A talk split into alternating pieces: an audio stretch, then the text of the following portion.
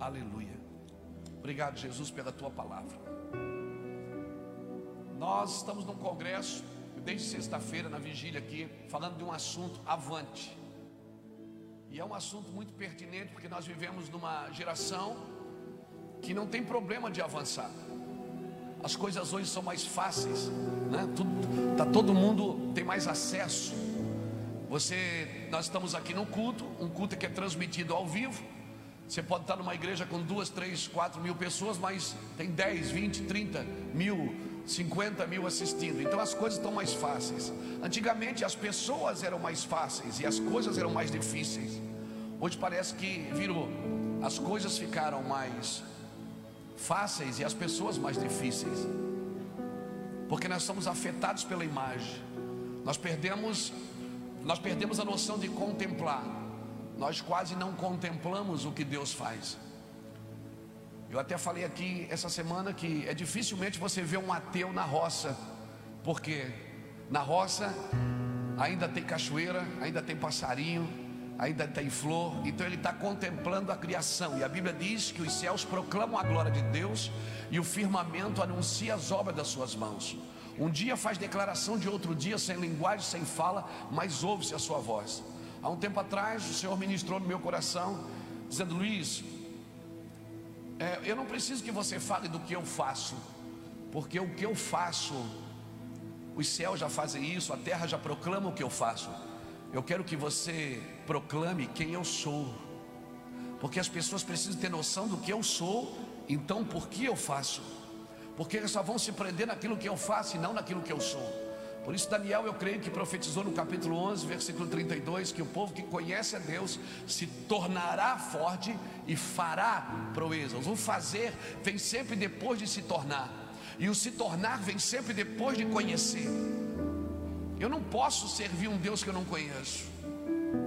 Deus, às vezes a gente quer estudar Deus, abre Deus no meio, quer fazer anatomia de Deus. Estudamos sobre Deus, mas o, o Senhor nos chamou para viver com Ele, para conviver com Ele. A tarefa de tentar explicá-lo, ela, ela, ela sobra para quem não vive com Deus. Não tente explicar Deus. Deus você não comunica só por palavras, você transmite por vida você transmite por ações. Por isso, sem ações, eu não consigo mostrar quem o meu Deus é. Eu posso até ter boas intenções, né? Mas eu não adianta, eu, eu, eu, eu posso ser até eficiente e não ser eficaz. Qual é a diferença do eficiente e do eficaz? É que o eficiente ele faz tudo bem feito, mas o eficaz faz o que precisa ser feito. Nem tudo que eu faço bem feito é aquilo que precisa ser feito. Às vezes as pessoas fazem tudo bem feito, mas não é para fazer, não fazem o que Deus mandou fazer. Há uma vontade expressa nos céus. O Senhor tem uma vontade, e o Senhor não tem plano B, o Senhor só tem o plano A. O Senhor não vai improvisando no caminho. Deus não improvisou com você. Deus não olhou você no berço e disse: Ó, oh, nasceu Luiz Hermínio. E agora, o que é que eu faço? Eu vou fazer isso. Se não der certo, eu vou fazer aquilo. Não, Deus não trabalha assim. Salmo 139, verso 16 diz que no seu livro ele escreveu sobre mim sem que nenhum dos meus dias existisse. Deus fez uma biografia minha e eu não tinha nem nascido ainda. Então o meu trabalho é acordar pela manhã e descobrir o que o meu Deus escreveu acerca de mim. O meu trabalho não é improvisando, eu vou improvisando e Deus vai dando vitória. Não, irmão, Deus não quer dar vitória, Ele quer dar tudo. Amém. Deus não vai improvisando no caminho, vai empurrando você pelo caminho. Se der certo, deu. Se não der certo, não deu. Não, querido. A ideia de Deus, Deus é sucinto, é conciso e é preciso. Deus é detalhista. Às vezes a gente vai confessar pecado, a gente diz: Senhor, perdoa todos os meus pecados. Pecado tem nome. E nós deveríamos dar o nome dele. Dizer: Senhor, eu sou assim. Senhor, eu sou assim. Porque Deus não está atrás de uma igreja perfeita, Ele quer uma igreja saudável. Uma igreja saudável é aquela que reconhece a sua pequenez, que reconhece a sua dificuldade de caminhar sem Deus. Ei, Deus não vem porque você é bom, Deus vem porque você é ruim. Eu me lembro quando aceitei Jesus, Alguém falou para mim assim: Você quer ser cheio do Espírito Santo? Eu disse: Quero. Ele disse: Então ora. Aí eu disse: eu, Mas eu oro. Não, mas você está orando errado. Você tem que orar assim: ó.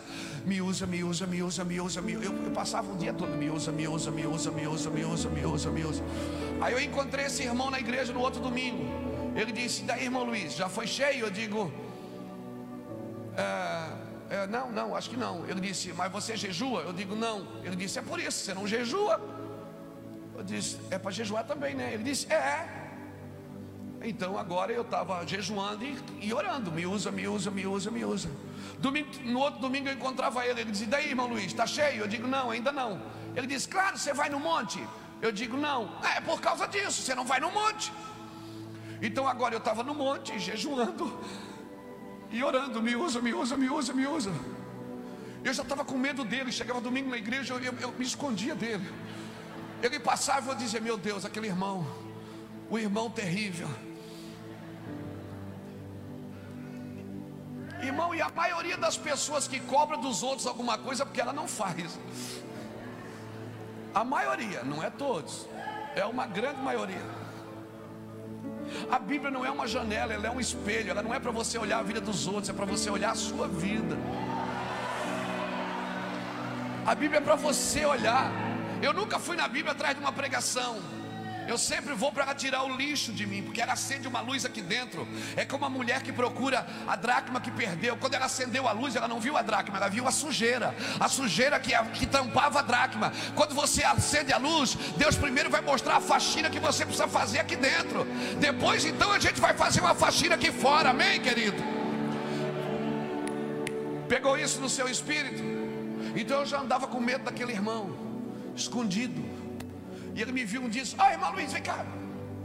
Você, você já está cheio? Eu digo: Não. Você está orando? Eu digo: Estou. Jeju, jeju. Vai no monte? Vou. Você dá um dízimo? Dou. Tem alguma coisa errada com você. Eu fui para casa com, aquela, com aquele negócio na cabeça: tem alguma coisa errada comigo, tem alguma coisa errada comigo. Fui para casa, sentei na sala, Chorei, chorei disse: Deus, eu só queria falar em línguas. Eu fiz tudo, eu fiz tudo que a religião me pediu. Eu fiz tudo que as pessoas me pediram para fazer. Aí o Espírito Santo invadiu a sala da minha casa, querido. Ele chegou e disse: Esse é o seu problema, Luiz. Você quer me merecer. Eu não venho, Luiz, porque você merece. Eu venho porque você precisa de mim. Eu não venho porque você é bom, eu venho porque você é ruim. Eu venho porque sem mim nada podeis fazer. O Espírito Santo. Ah, pastor, mas tem carne, mas é sobre a carne mesmo que ele vai ser derramado.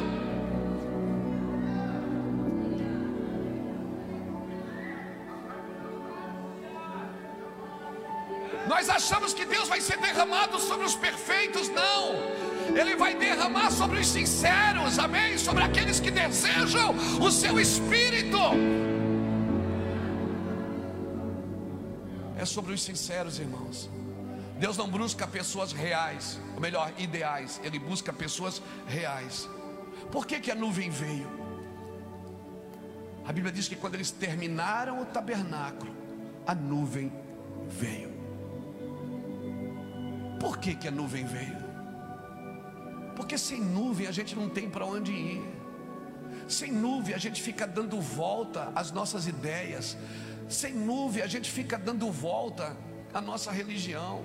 Querido, Deus não é religioso, Deus é santo. Deus não é evangélico. Deus não aceitou Jesus e veio para a igreja evangélica. Deus é o Deus de toda a terra. Ele quer salvar todo mundo. Não, mas eu sou crente, agora eu não, não vou mais lá na casa da minha família, porque agora eu aceitei Jesus, era lá que você devia ir. Não, porque eu sou diferente, mas você não é alienado.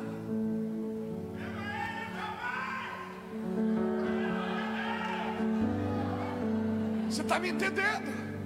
Se é que Jesus disse para os discípulos, ele disse: Pai, assim como tu me enviaste ao mundo, eu vos envio ao mundo. A gente aceita Jesus e diz: Não, eu não vou mais no mundo.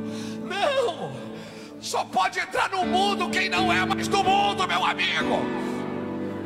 Você é um recipiente da glória de Deus, a nuvem está na sua vida.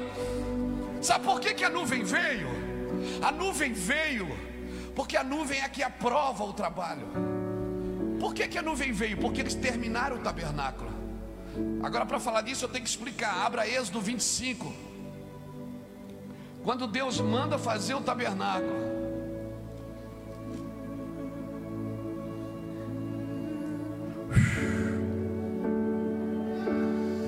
O Espírito Santo vai te pegar aqui hoje, meu irmão.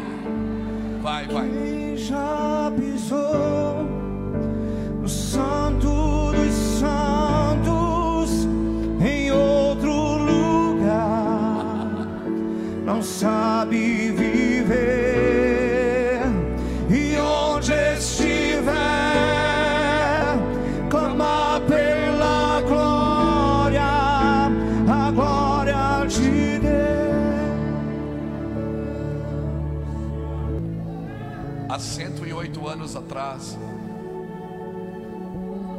essa terra foi queimada com fogo. Pará, escute uma coisa, Pará. Escute uma coisa, Belém. O Brasil não quer ouvir as suas teologias, ela quer ouvir o fogo que nasceu aqui. O que o Brasil precisa dessa igreja é o que nasceu aqui. Eu sou lá do sul. Por lá entrou o evangelho tradicional, mas por aqui entrou o fogo. O Brasil não quer ouvir sobre as suas teologias, sobre as suas ideias, sobre os seus achismos. O Brasil quer ver o fogo que queimou essa terra há 108 anos atrás. Alguém levante a mão e solte o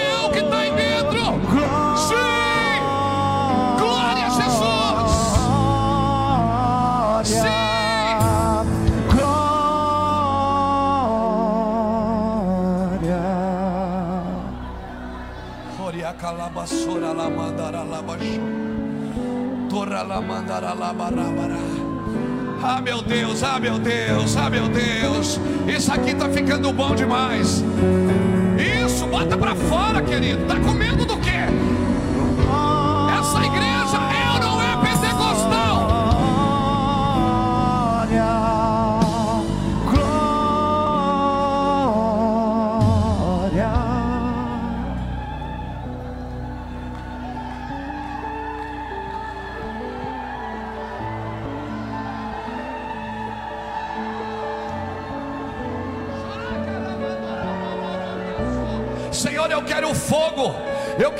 Fogo que queimou essa terra 108 anos atrás. Eu vim atrás desse fogo que queimou essa terra 108 anos atrás.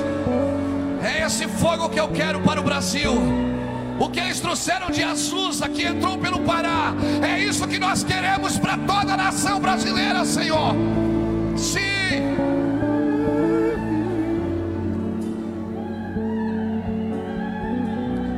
Escute, Êxodo 25.